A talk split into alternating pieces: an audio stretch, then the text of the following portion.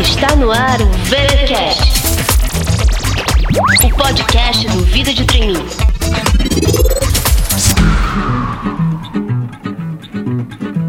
Menina, amanhã de manhã, quando a gente acordar, quero te dizer que a felicidade vai desabar sobre os homens, vai desabar sobre os homens, vai desabar sobre os homens.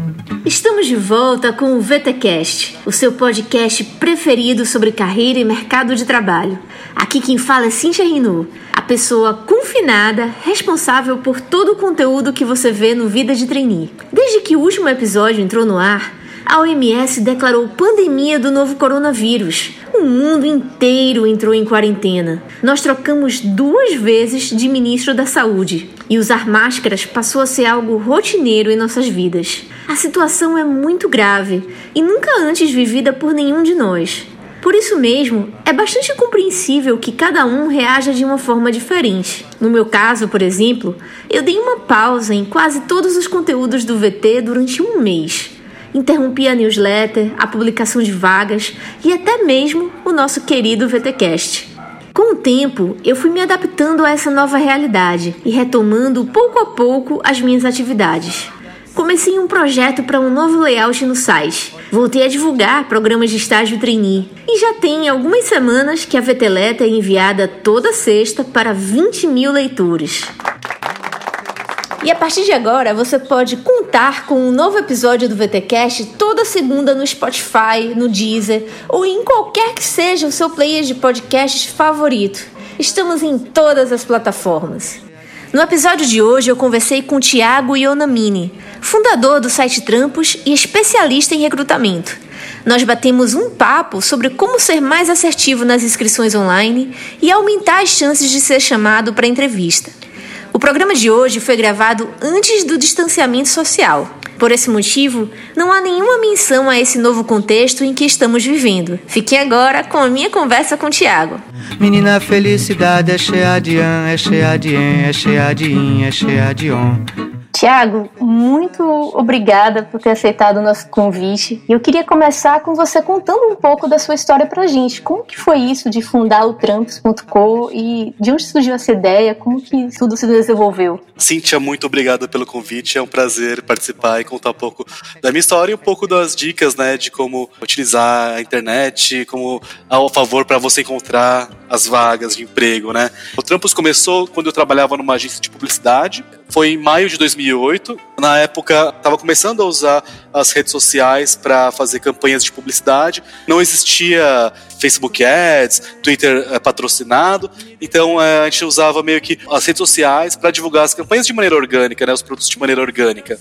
Como um, a, a, título de teste, era um laboratório para mim. Eu criei uma conta no Twitter e pensei em qual poderia ser o tema, que eu não queria usar minha conta pessoal. Eu queria falar assim: ah, vou criar um Twitter de vagas de emprego, né? Eu utilizava essa conta para testar algumas fórmulas, o que, que naquela época eu ficava, ficava pensando o que, que dá mais clique, eu colocar o link no começo do, do tweet ou no final do tweet? Eu utilizar quantas hashtags para dar mais audiência? Eu, aí eu usava essa conta do Twitter do Trampos, que era uma conta para fazer meus testes, né? Só que foi uma, é um momento muito bom, um momento muito legal, porque naquela época quem estava no Twitter era basicamente os profissionais de, de comunicação e os profissionais de tecnologia, não é que nem hoje, que a gente vê diversos políticos usando Twitter, celebridades. Naquela época era super restrito aquele nicho. E o Trampos começou a crescer de maneira orgânica, sem que eu tivesse essa pretensão de transformá-lo num negócio, né? Então, desde maio de 2008 até o início de 2014, eu fiquei levando o Twitter Trampos como uma atividade paralela, até que em 2014 a gente estava com uma relevância muito grande, tinha bastante empresas que utilizavam o Trampos para divulgar suas vagas e tinha muitos seguidores no Twitter e o Trampos virou uma empresa, né? Então, assim, aí é, eu fui atrás de, de investimento, a gente teve, recebeu um aporte de investimento na ocasião, e o Trampos foi que propiciou o Trampos virar uma empresa de fato, uma empresa de recrutamento voltada para as áreas digitais, toda sorte de profissões na área que pode auxiliar a transformação digital das empresas, né? Então, desde o designer digital, o programador, mas também o cientista de dados, todas essas carreiras, elas estão contempladas no Trampos. Para a gente já mergulhar no tema de hoje, Conta pra gente, para começo de história, quais são as principais diferenças entre aquele currículo tradicional, em papel, e o currículo online. é basicamente as mesmas informações que vão em ambas as plataformas, tanto offline quanto online, mas tem algumas maneiras de, de formatação e de cuidados que a gente tem que ter para melhorar a performance desse currículo no caso do online, né? Uma das questões é relacionadas ao SEO. SEO é a maneira que os robôs os sistemas eles são compostos de robôs, né, os sistemas na internet, e a maneira que esses é, robôs leem os currículos. Então, o que é interessante fazer nesse caso? Os robôs eles começam a ler todas as palavras do seu currículo e, basicamente, as palavras que têm mais relevância, o que os recrutadores buscam mais, esses currículos acabam aparecendo de maneira tendo mais relevância nessa busca, né? Então, assim, é interessante a escolha das palavras na hora que você vai redigir o seu currículo online. Por exemplo, é, é super interessante você colocar termos que pensar como o recrutador procuraria um profissional da sua área, né? Então, por exemplo, no caso de programador, a gente pensa o que, que hoje é mais utilizado quando um recrutador vai contratar um programador. Ele procura por um programador ou por um desenvolvedor ou um engenheiro de software, né? Então essas questões que a gente tem que analisar como que está a cultura do mercado nesse sentido para você utilizar a melhor nomenclatura para você escrever o seu currículo, ao mesmo tempo que talvez sejam sinônimos, mas para o SEO faz bastante diferença. Tá? Tem umas outras questões também que, de maneira geral, acho que vale a pena também citar, que os currículos eles devem ser sucintos, né? Os recrutadores eles não têm tempo para currículos muito extensos, de, que são escritos de maneira prolixa.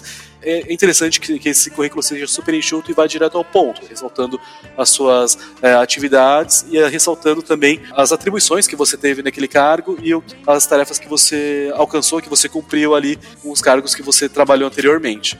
Eu acredito que essa questão de preenchimento também é super importante, preencher o máximo de informações possíveis que são pedidas nos formulários desses sites que possuem preenchimento do currículo online, né? Tem uma questão relacionada ao nível de preenchimento, quanto mais preenchido, mais bem posicionado você fica nos mecanismos de busca, porque dá a aparência que você está com uma intenção de ser recrutado, que dá a maior intenção de que você está procurando de fato emprego, né? No Trampos eu lido diretamente com diversos recrutadores todos os dias e tem uma questão que é bastante emergente para eles, é que tem muitas vezes eles fazem a busca pelo, por esses currículos, eles encontram os candidatos nas plataformas, né? Só que no momento que ele vai ligar para a pessoa para agendar a entrevista, ou até depois que a, entrevista é confirmada, ou o candidato ele, ele declina a proposta ou ele simplesmente não aparece no processo da entrevista, né? Apesar de não parecer uma coisa muito usual e que é, no momento, no cenário que a gente vive, conseguir é uma coisa muito boa, no ponto de vista e no dia a dia do recrutador, isso acontece bastante com uma certa frequência, né? Então, você ter todos os seus dados preenchidos e atualizados, de certa forma sinaliza ao recrutador que você realmente está interessado em uma recolocação. E aí você comentou nessa questão de algumas pessoas confirmarem que vão para a entrevista e não aparecerem. Então, já que a gente entrou nesse assunto, vamos comentar então dos principais erros dos candidatos, tanto no momento da inscrição, do preenchimento do currículo, quanto também em situações como essa, quando são convidados para uma entrevista. Uma das principais questões relacionadas a, a, ao erro de candidatura é fazer uma candidatura genérica e para aplicar a diversos tipos diferentes de vagas, porque isso sinaliza ao recrutador que muitas vezes o, o candidato o profissional ele nem viu o job description, nem sabe sobre a empresa e está se candidatando a diversos tipos de vagas, né? Então assim, o que é o ideal fazer nesse nesse caso? É você tratar cada vaga que você vai se candidatar como uma maneira, uma forma de você mudar a sua vida, né? Então, é, ou fazendo uma analogia também, assim, é o início de um namoro ali. Então, assim, é necessário você usar abordagens específicas para cada vaga que você vai se candidatar, escrevendo uma carta de apresentação, ou geralmente nos sites aparecem, no Trampos é assim, né? Tem uma, uma carta de apresentação que é um campo de texto, onde você fala um resumo sobre você e por que, que você seria o candidato ideal para aquela vaga, né? Então, é, o que a gente vê bastante acontecendo é que muitos profissionais, quando se candidatam, colocam um texto genérico e não falam sobre como ele poderia agregar aquela empresa naquela vaga, né? Então é importante que o candidato, quando vai se candidatar, ele faça esse, estudo sobre a empresa que ele está se candidatando, a vaga, e fazer um, link entre a carreira que ele teve ou os interesses que ele teve, caso não haja ainda também tanta experiência profissional anterior, mas o interesse dele e como ele pode ajudar a empresa naquela função, né? Essa é uma das questões primordiais, assim, que os recrutadores eles veem de maneira bem. Primeiro sinal de descarte é esse sinal que são candidaturas genéricas que, que o candidato acaba nem vendo para quem que ele está se candidatando. Outra questão que faz bastante, talvez seja básica, mas vale a pena salientar, é que não se coloque mentiras nos currículos, né? Tem umas questões relacionadas a idiomas, por exemplo, né, onde idioma é uma coisa que não é uma coisa que você aprende do dia para noite. Então, caso a, a vaga esteja pedindo o requisito dela seja um idioma específico, não adianta colocar que você sabe, porque não é uma coisa que caso você seja chamado para entrevista para que você exerça aquela função, você vai conseguir aprender. Algumas coisas é possível ainda dar uma camuflada, por exemplo, é caso você não tenha expertise num software específico e que talvez você consiga aprender de maneira mais rápida, eu recomendo que seja o mais honesto e mais sincero possível no seu currículo e para a candidatura das vagas, né? Porque você acaba economizando o seu tempo e o tempo do recrutador também. Uma questão básica que é interessante salientar uma dica para fazer na hora do preenchimento do formulário, colocar tanto a experiência profissional quanto a formação acadêmica em ordem cronológica, né? Então, assim, começar o seu currículo com a última, a sua última experiência e seguindo pela sua penúltima experiência e, e assim vai. Por que isso? Porque os recrutadores, quando eles vão fazer a análise dos currículos, eles têm muito pouco tempo para analisar todos os currículos. Né? Então, assim, em média, há 300 currículos por vaga para um recrutador analisar, ele fica muito pouco tempo em cada perfil. Então, é necessário que você coloque as informações mais evidentes, as informações que mais possam chamar a atenção desse recrutador, em primeiro lugar. A gente vê alguns perfis na plataforma do Trampos, por exemplo, é onde eh, ele coloca o primeiro estágio que ele fez e, em último lugar, lá embaixo da página, a experiência mais recente. Quando o recrutador vê esse currículo, ele vai achar que essa pessoa ela ainda é um estagiário no primeiro olhar, né? Pode acabar descartando a sua candidatura sem ler o seu currículo por completo. Só entro no jogo porque estou mesmo depois depois de esgotar o tempo regulamentar. De um lado o olho desaforo que diz o meu nariz arrebitado. E aí uma coisa que acontece com as inscrições online, até pela facilidade de você se inscrever em várias oportunidades ao mesmo tempo, é a de que você se inscreve em um monte de vaga, mas termina sendo chamado para poucas delas, né? oh, para participar do processo efetivamente, com dinâmicas e entrevistas em poucas delas. Então, como é que o candidato pode perceber onde que ele está errando, né? O que que está faltando? Como é que ele pode encontrar onde é que está esse gap de por que, que não está sendo chamado para as entrevistas? Isso é muito interessante, Cíntia, porque tem uh, diversos. Quando você vai no Facebook, nas redes sociais, você vê diversas reclamações dessa forma, né? E até teve uma notícia recentemente falando de um cara que ele se candidatou a mais de mil empregos pela internet desde que ele foi demitido, e até agora o número de respostas que ele recebeu tinha sido zero. Oh, não! Né? É interessante porque, assim, tem uma, uma frase que falam que ela é, foi atribuída a Albert Einstein, mas na realidade ela, ela, é uma frase meio genérica, assim, né? Falando que a insanidade é continuar fazendo sempre a mesma coisa e esperar resultados diferentes, né? Então, assim, o cara se candidatou a mil vagas e não foi chamado, alguma coisa está errada. E provavelmente, se ele se candidatou a tantas vagas assim e não foi chamado, talvez o problema seja por parte dele no sentido de escolher de fato quais são as, essas vagas que ele está se candidatando, né? No caso, é para você tornar mais efetiva a sua busca por um emprego. Com a internet você preenche uma vez o, o seu currículo e consegue utilizá-lo para diversas vagas, mas isso não significa que você deve se candidatar a todas as vagas que aparecem, né? Para tornar mais efetivo esse trabalho de conseguir um emprego, é fazer candidaturas às vagas que estão no seu perfil tá? Porque o que a gente vê muito acontecendo é que as pessoas elas preenchem o currículo e veem é, as vagas disponíveis e acabam se candidatando a todas elas. Pelo volume, talvez, há uma crença de que para alguma dessas vagas ela foi chamada, ou que há uma crença de que fala, putz, eu fiz muito trabalho, muito esforço porque eu me candidatei a mil vagas, né? Se for sendo analisado as candidaturas, pode ser que ela esteja se candidatando a vaga tanto de que não está no nível dela, né? Que assim, se ela é um estagiário e está procurando vaga de coordenadora, ela não vai ser chamada, é um esforço inútil ou se é uma vaga para o setor de engenharia ela, e ela é da área de moda, também talvez não faça todo sentido. E por mais que o esforço tenha sido feito de se candidatar a essa vaga, o resultado não vai ser cumprido, né? O resultado esperado não vai ser, ela não vai estar com as expectativas alinhadas. Então é super importante que a pessoa encare essa busca de emprego e a aplicação às vagas como se fosse é, de maneira única e fazendo a customização na, nos campos para vaga específica. Assim ela vai ter mais chance de ser chamada para essas entrevistas. Tem uma outra questão também em relação a isso que vale a pena ser mencionado de como conseguir mais entrevistas também. Você não esperar uma vaga dos sonhos cair no seu colo, né?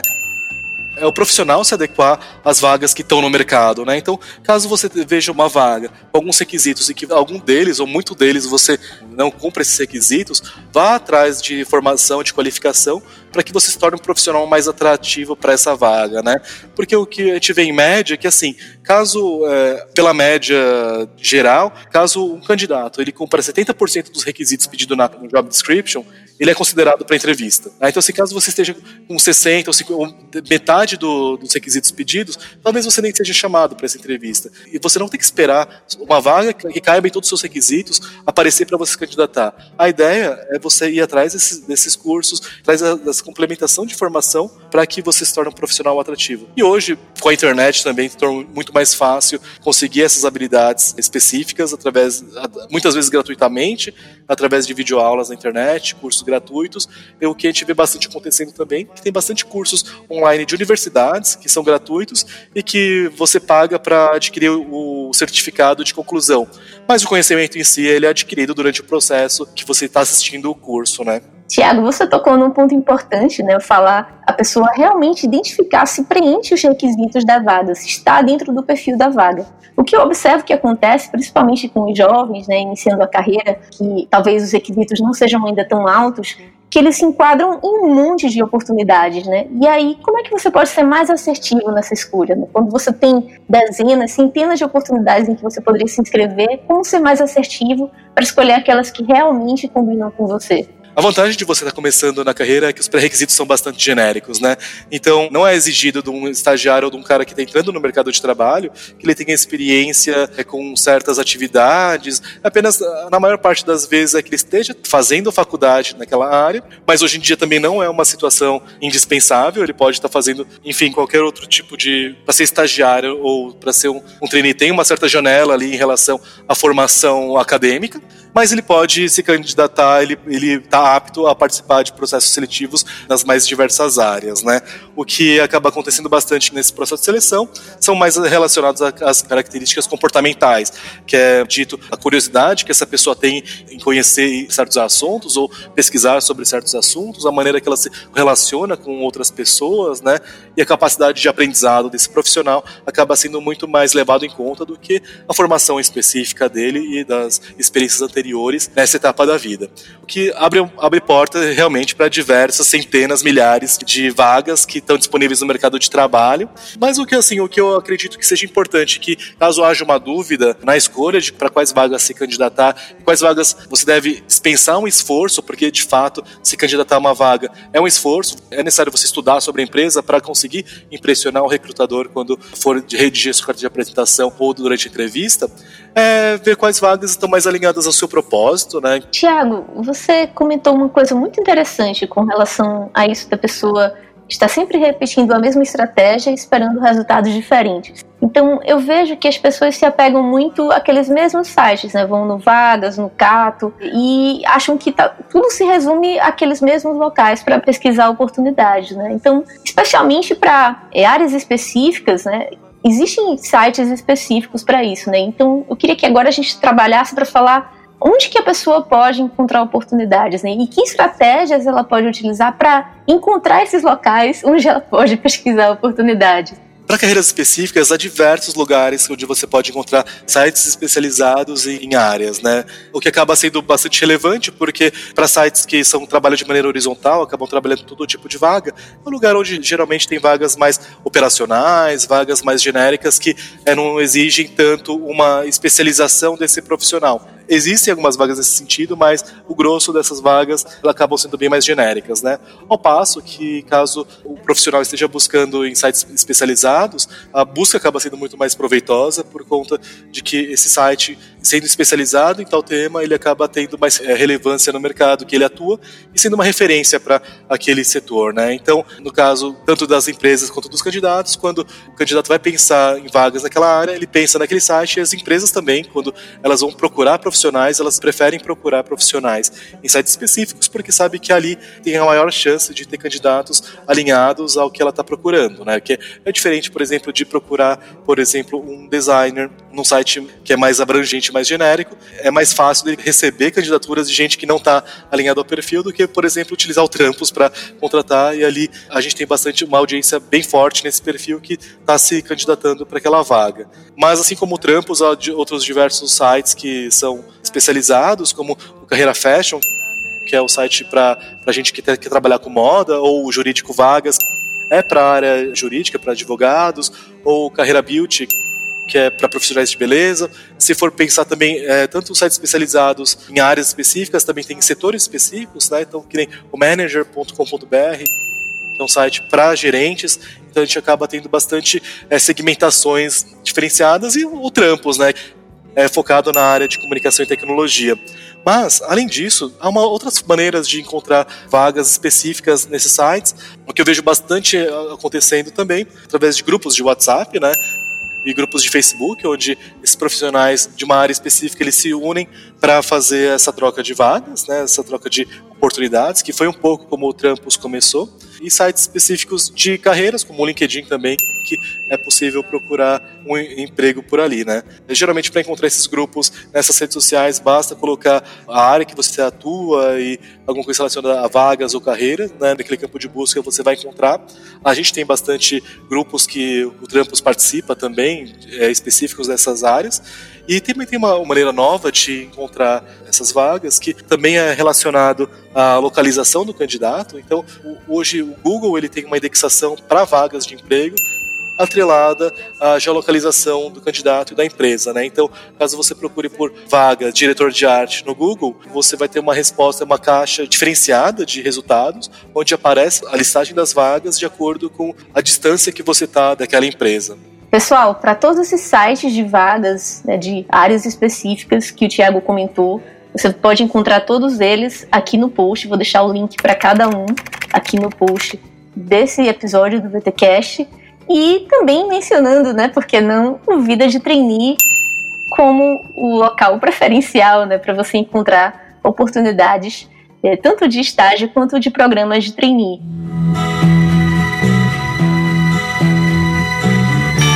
Eu que já andei pelos quatro cantos do mundo procurando, foi justamente num sonho que ele me falou.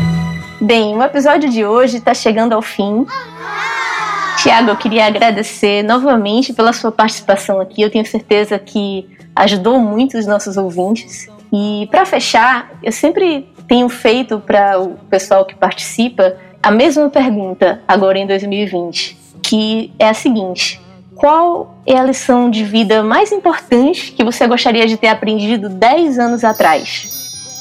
Cíntia, obrigado pela conversa. Foi ótimo compartilhar um pouco da minha história e compartilhar um pouco das impressões que a gente tem da interface com tantos recrutadores e mostrar um pouco, por outro lado, do mercado, que são os trainees, que são esses profissionais que estão buscando emprego, um pouco de como os recrutadores pensam, né? É bem interessante sempre falar um pouco sobre isso. Eu adoro.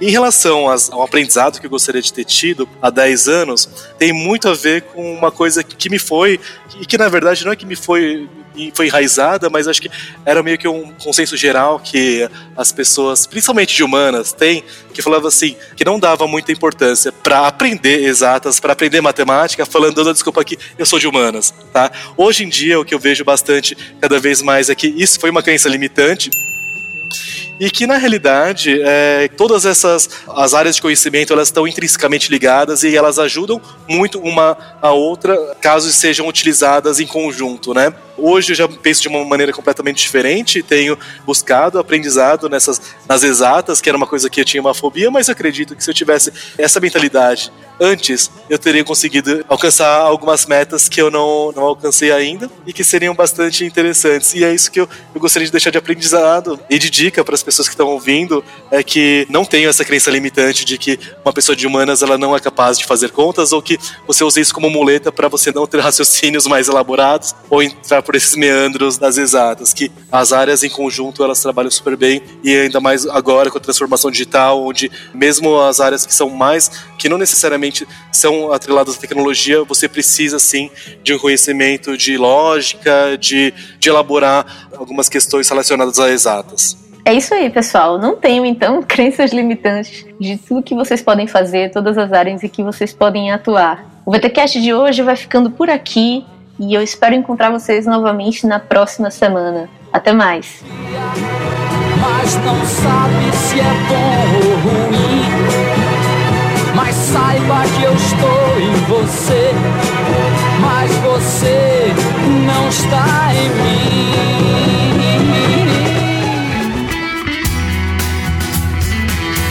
Você acabou de ouvir o VTCast. Fique ligado e até a próxima.